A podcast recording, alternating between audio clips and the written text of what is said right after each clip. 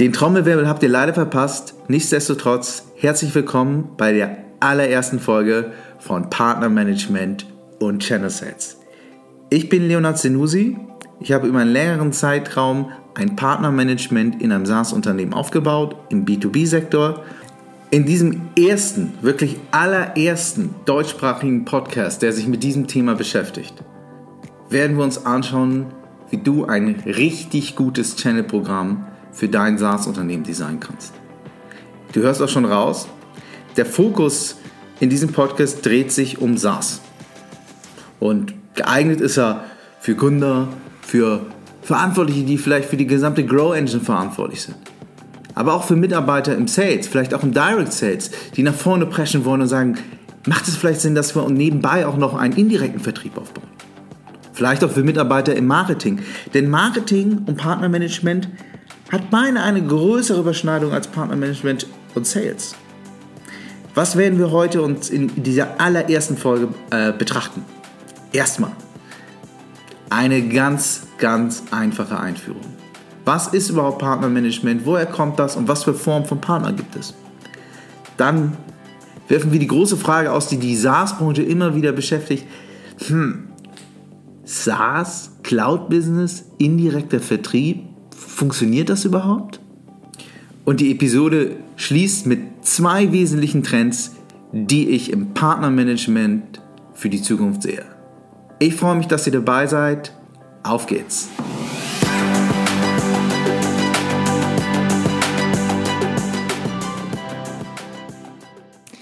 Du hörst wahrscheinlich im Laufe meines Podcasts immer wieder das Wort Partnermanager, Vendor, äh, indirekter Vertrieb, ähm, Reselling Partner, Referring, Value-Added Reselling Partner, Value-Added Referring Partner und, und, und. Das kann ähm, am Anfang ein bisschen Kopfschmerzen zerbreißen, deswegen lass uns einmal hier kurz die Wörter glatt ziehen, was ich eigentlich damit meine. Es ist ganz leicht.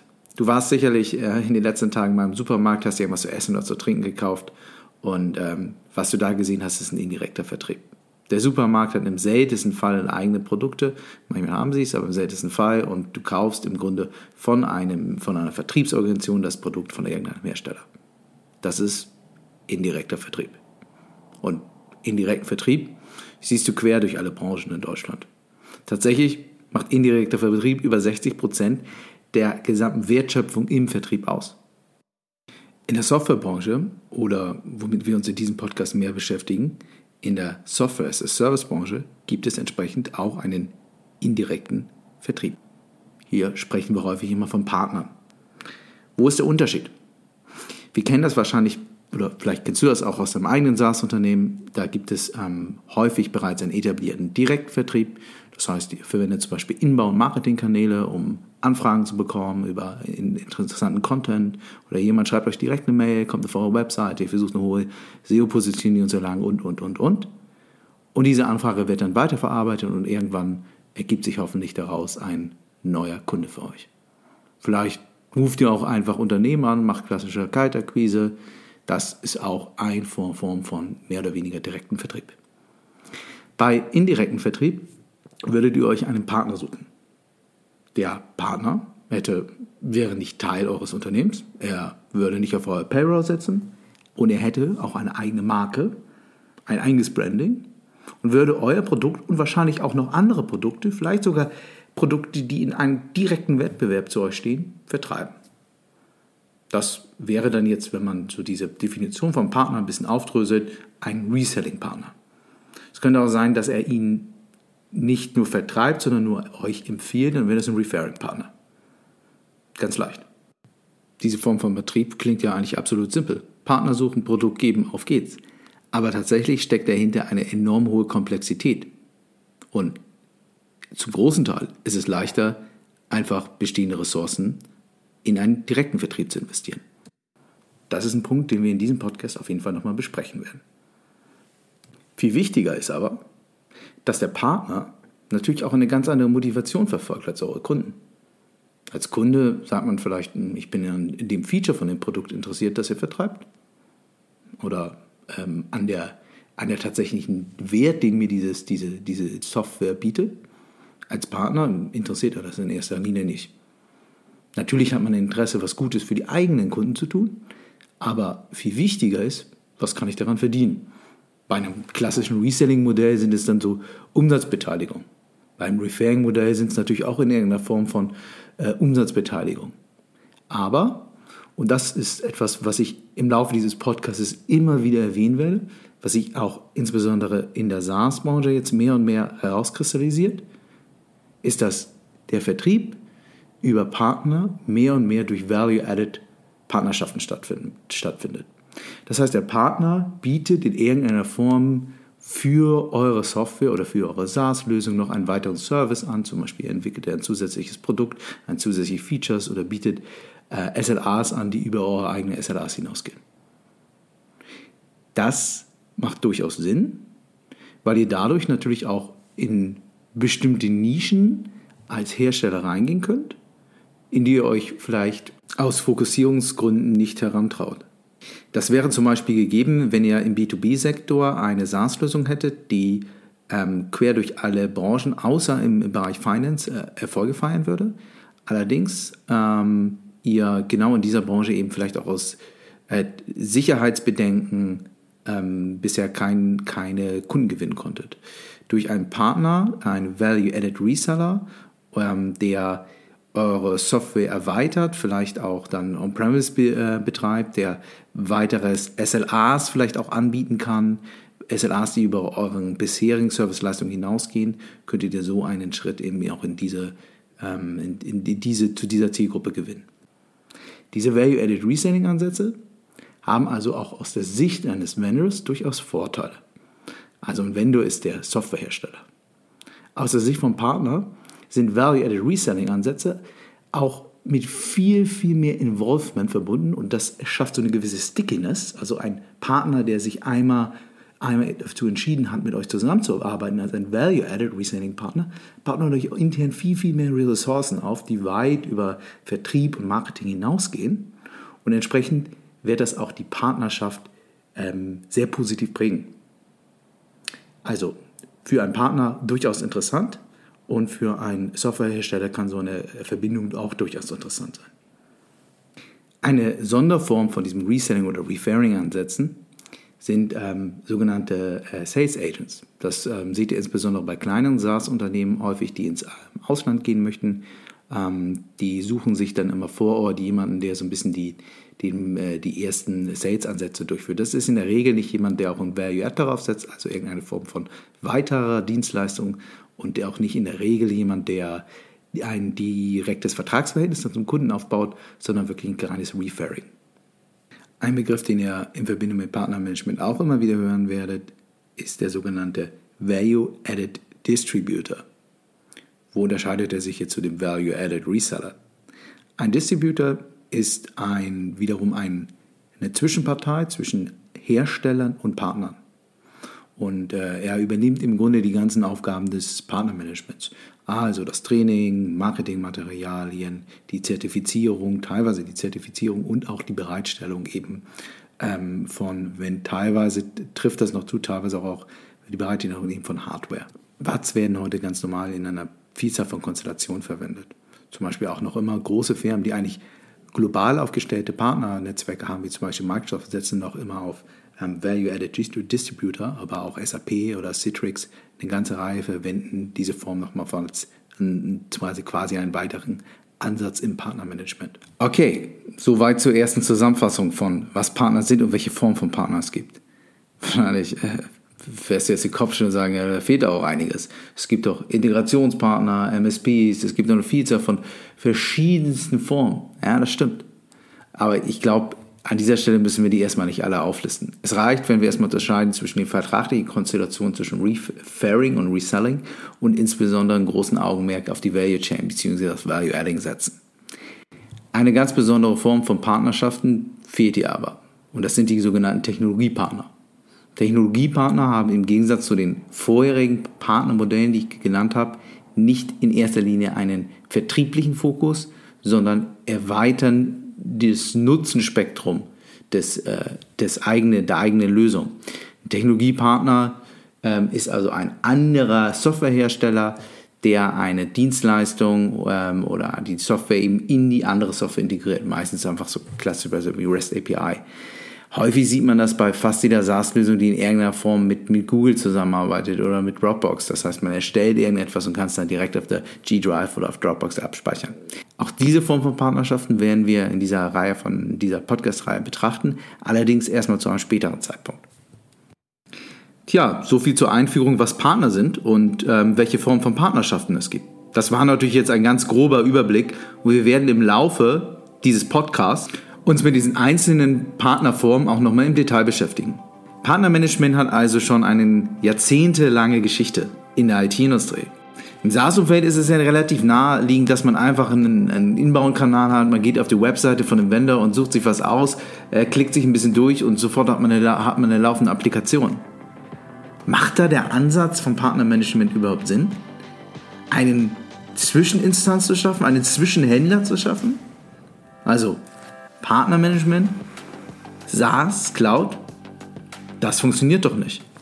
Ja, man hat zumindest den Eindruck, wenn man sich ähm, anschaut, wie, wie viele SaaS-Unternehmen heute wachsen, dass äh, Channel Sales bzw. Partnermanagement und SaaS ein bisschen eine Ehe ist, die, die, die nicht harmoniert.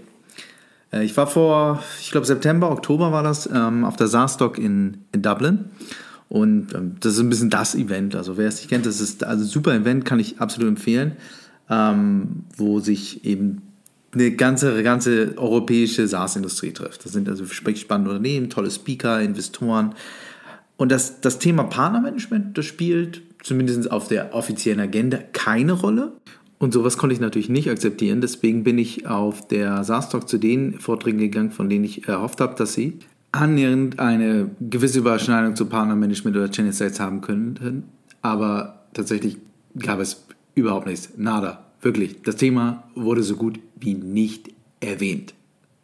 Ja, damit können wir dann auch, glaube ich, diesen Podcast jetzt beenden. Channel Sales, Partnermanagement, das ist einfach eine Ehe, die nicht funktioniert. Ganz so leicht ist es tatsächlich nicht. Der Verkauf von SaaS-Lösungen über, über Partner kann durchaus sinnvoll sein auffallend, zumindest in der SaaS-Umfeld ist, dass es aber hierzu eine, kaum irgendeine Abwägung gibt. Spricht man über SaaS-Unternehmen, ja klar, dann sehen wir klassische Inbound-Marketing-Ansätze und wir sehen Direct-Ansätze.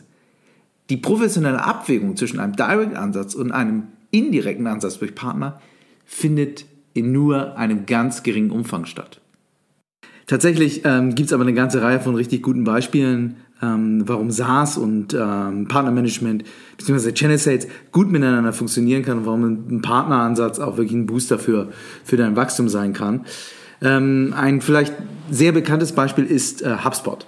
HubSpot ähm, hatte von vornherein eine klare Direct Sales Ausrichtung. Genau aus den Gründen, die du immer wieder hörst, fehlte in der Integrationsleistung und so weiter und so fort. Klassische IT-Systemhäuser waren kein, waren kein äh, Ansatzpunkt ähm, und man entschied sich eben für einen Direct-Ansatz. Innerhalb quasi des Direct ähm, gab es einen Sales ähm, Rep, der hieß ähm, Peter Caputa. Und Peter Caputa hatte einen Marketing-Hintergrund. Ähm, ja, arbeitet früher in einer Marketingagentur und hat diesen Zusammenhang gesehen, dass also Marketingagenturen, die damals noch nicht wirklich ein Target von klassischen Partneransätzen waren, durchaus interessiert sein könnten an HubSpot als eine Lösung, um diese bei ihren Unternehmen zu platzieren, bei ihren Kunden zu platzieren. Ja, und Step by Step, bisschen under the hood, hat Peter ein Mini-Partnerprogramm bei HubSpot entwickelt. Aus diesem Mini-Partnerprogramm ist ein globales Partnerprogramm über die Jahre geworden, das, Peter dann auch äh, geleitet hat. Und ähm, bis so um 2017, 2018 ähm, hat das über 100 Millionen US-Dollar pro Jahr erwirtschaftet. Mittlerweile hat Peter das Unternehmen verlassen und ist CEO von Databox, wo er wieder auf den Channel setzt. Das Beispiel von HubSpot zeigt uns also, dass man ein SaaS-Unternehmen sehr erfolgreich über den Channel skalieren kann. Aber woher kommt eigentlich diese Skepsis gegenüber diesem klassischen Partnermanagement-Ansatz?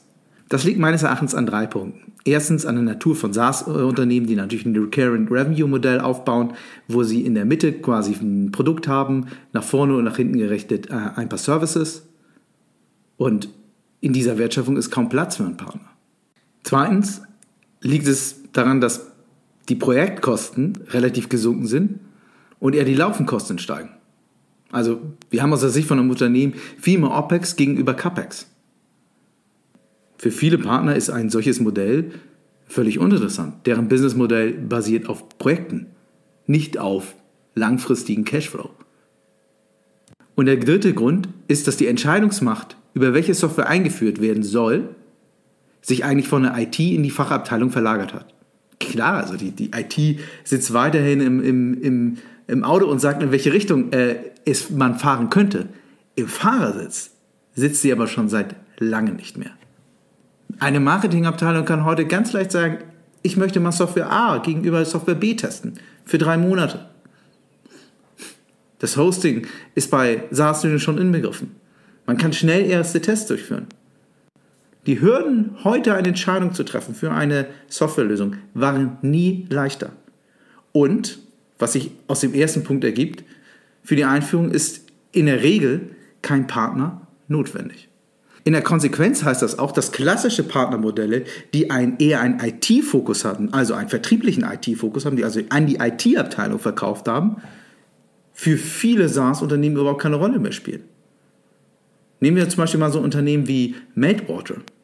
Meltwater ähm, hat einen sehr starken Direct Sales Ansatz und die verkaufen in erster Linie an Ansprechpartner im Marketing oder in PR. Ich bin davon überzeugt, dass bei großen Projekten bei denen die IT eine Rolle spielt, aber sie sind nicht die Entscheider.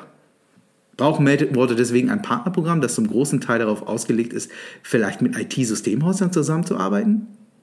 Nein, auf keinen Fall. Wir haben also drei wesentliche Gründe, warum traditionelle Partnerschaften im SaaS-Umfeld nicht funktionieren. Das sind erstens, wie gesagt, die Value Chain wird komplett abgedeckt. Zweitens, wir haben eher ein OPEX gegenüber einem CAPEX-Modell. Und drittens, die IT hat an Relevanz verloren. Das hat Auswirkungen darüber, wenn wir ein Partnerprogramm einführen möchten. Erstens müssen wir uns als SaaS-Unternehmen, wenn wir uns die, unsere eigene Value Chain anschauen, entweder kreative Lösungen finden, wo sich Lücken ergeben, dadurch, dass unsere Software beim Unternehmen verwendet wird. Das sehen wir zum Beispiel im Digital Workplace-Umfeld ganz stark. Wenn ähm, eine Software eingeführt wird, die eigentlich in der Cloud betrieben wird, gibt es erhebliche ähm, Fragen bei Mitarbeitern, wie sie genutzt werden soll. Es gibt kulturelle Hürden. Da ähm, macht das durchaus Sinn, Agenturen draufzusetzen, ähm, Berater für interne Kommunikation, die Mitarbeiter dann bewegen, die Software zu nutzen und entsprechend das User Engagement zu erhöhen. Das ist im Übrigen auch, was Microsoft macht. Viele Partner, die ihren traditionellen Hintergrund haben, haben bei Microsoft in den letzten Jahren Schulungen durchgeführt, um ihre ihre Kunden bei der Einführung zum Beispiel von Kollaborationstools wie Microsoft, ähm, Microsoft Teams zu unterstützen. Also schauen wir uns an, wenn wir ein SaaS-Unternehmen haben, was für Lücken, was für Beratungsleistungen entstehen quasi nach der Einführung, die eigentlich durch so ein traditionelles SaaS-Unternehmen nicht, nicht abgedeckt, werden, äh, abgedeckt werden können, die sehr, sehr individuell sind. Das ist eine Möglichkeit.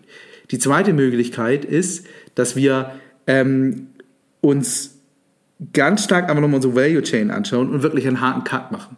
Das heißt, wir sagen zum Beispiel, okay, es gibt bestimmte Bereiche in unserer Serviceleistung, die bieten wir gar nicht an. Wir könnten sie anbieten, aber wir bieten sie nicht an. Bewusst, dass wir natürlich dadurch eine gewisse Zeit von Unternehmen abschrecken, aber dadurch auch die Möglichkeit haben, Channel aufzubauen.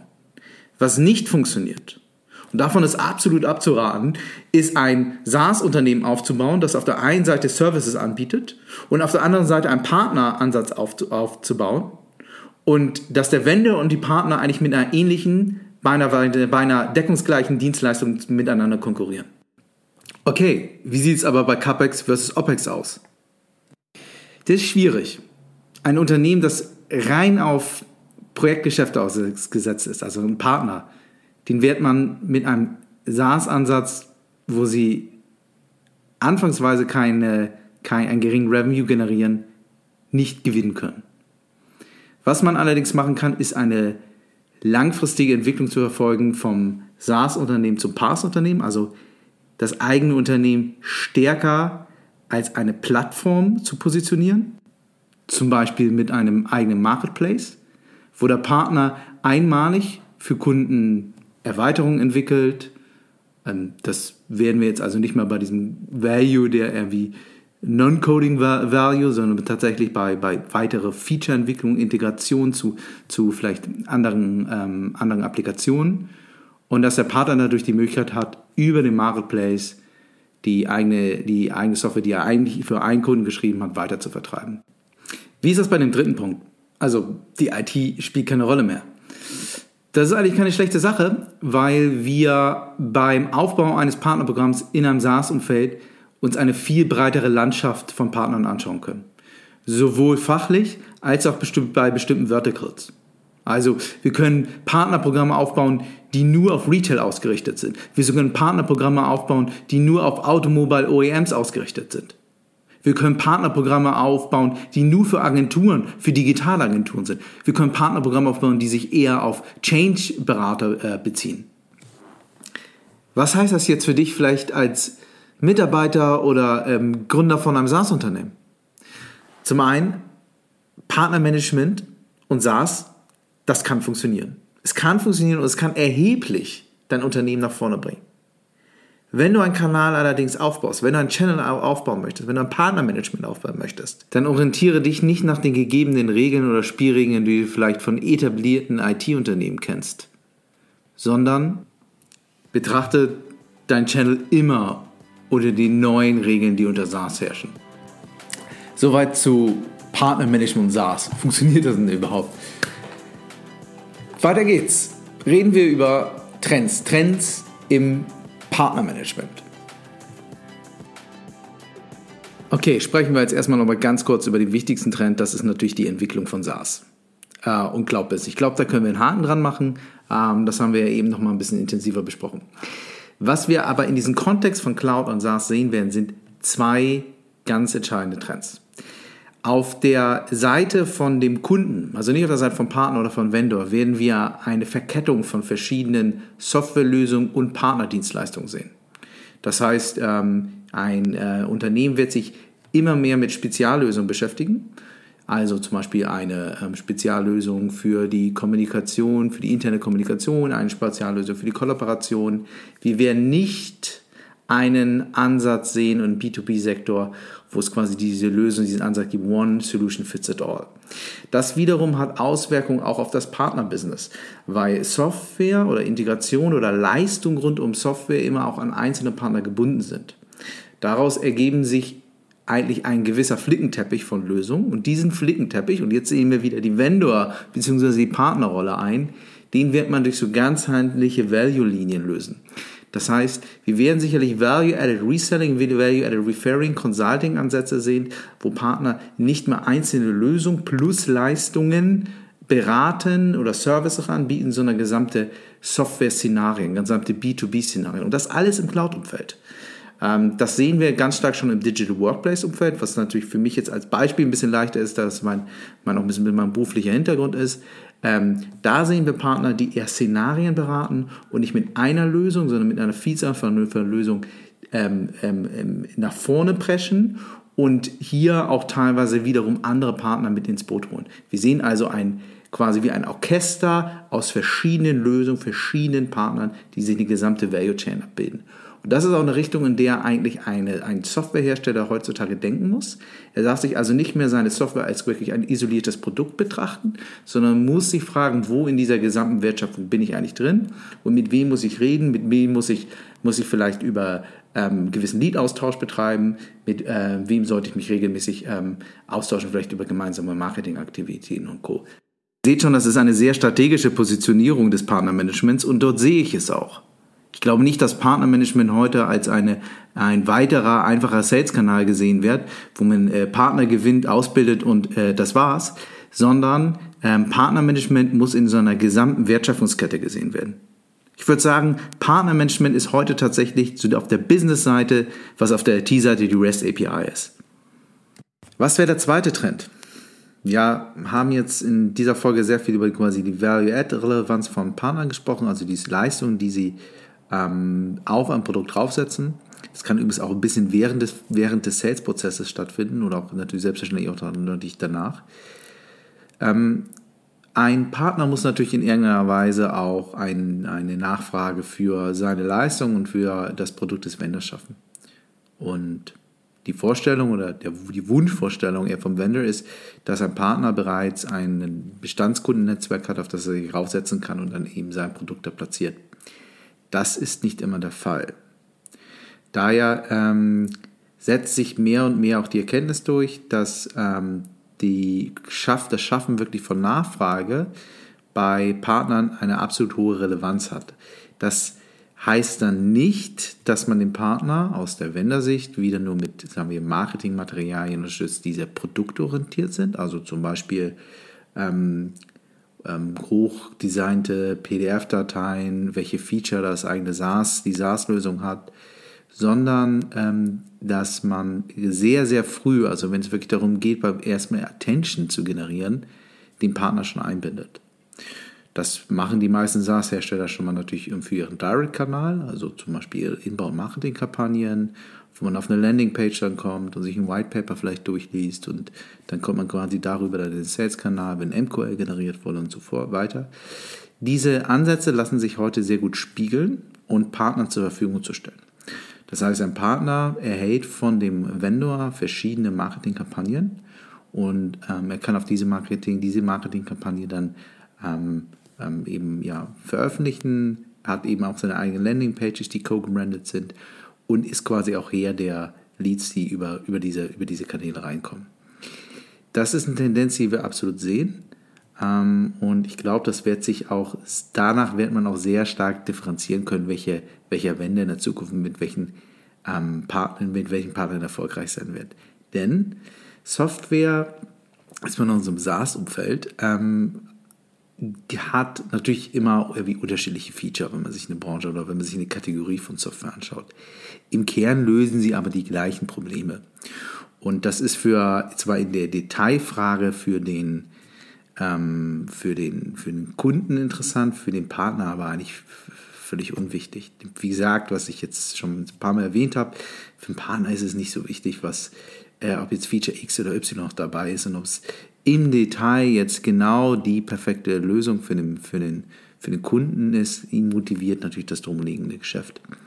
Und ein ähm, Vendor kann unabhängig von einer wirklich guten Lösung und den Value-Add-Optionen, die, die er auf die Software für den Partner aufsetzen kann, natürlich sein Partnerprogramm in die Richtung ausbauen, dass er nach vorne hinweg Marketingkampagnen zur Verfügung stellt, Marketingkampagnen, auf die wirklich wie in so einem wie so einem, wie, wie so einem, ähm, ähm, ja, wie in so einem Einkaufsladen, wo der Partner was sagt, ich hätte gerne die Kampagne und die Kampagne und noch hier ähm, noch eine Landingpage und hier noch eine Social Media Kampagne und hier vielleicht noch ein bisschen Budget für ein Event, ähm, dass ein Partnerprogramm in die Richtung ist, oh ja, aufgebaut wird. Das ist auf jeden Fall, eine, äh, auf jeden Fall eine Entwicklung, die wird, glaube ich, in den nächsten Jahren stärker zunehmen. Das war es auch schon mit der ersten Folge von Partnermanagement und Channel Sales. Ich hoffe, du konntest einiges aus ähm, den drei Fragen, die ich mitgebracht habe, äh, mitnehmen und vielleicht auch in deinem Unternehmen verankern. Es wird in den weiteren Folgen, wie gesagt, viel mehr und viel detailliertere Informationen geben zum Thema Partnermanagement und wir fangen an mit der nächsten Episode, wo wir uns insbesondere über und zwar über Land und Expand ähm, Ansätze im Direct Sales und wie Partner insbesondere hierbei unterstützen können. Das mache ich in der nächsten Folge allerdings nicht alleine, sondern Christian Link wird dabei sein ähm, als Interviewgast. Christian ist Vice President EMEA für Wire. Wire ist eine Messaging-Lösung und er hat äh, vorher viel Erfahrung, insbesondere New Relic und VMware gesammelt. Also ein Gast, der weiß, wie B2B Enterprise Sales funktioniert. Und ähm, Christian wird erzählen, wie sie jetzt die ersten Versuche mit Partnern machen im deutschsprachigen Raum und wie ihr Partnerprogramm aufgebaut ist. Wird eine coole Sache. Ich freue mich riesig auf das Interview mit Christian und ich hoffe, du bist dann auch wieder dabei. Darüber hinaus, wenn du Feedback hast, vielleicht auch eine Idee, die wir hier in diesem Podcast besprechen sollten, dann ähm, ja, schreib mir gerne auf LinkedIn und ähm, apropos LinkedIn, es gibt auch eine LinkedIn-Gruppe zu diesem Podcast. Wie findest du die LinkedIn-Gruppe? Einmal über den Link in der Beschreibung von diesem Podcast und dann ähm, alternativ einfach auf LinkedIn suchen nach Channel Sales und Partnermanagement. So heißt die Gruppe, ganz leicht. Wir werden in der Gruppe ähm, uns austauschen können. Wir werden in der Gruppe auch Best Practices, Links ähm, zu anderen Ressourcen teilen. Und ich hoffe, dass sich dadurch ein richtig guter Dialog im deutschsprachigen Raum rund um Partnermanagement äh, ergeben wird. In diesem Sinne, bis zur nächsten Folge. Mach's gut, bis bald.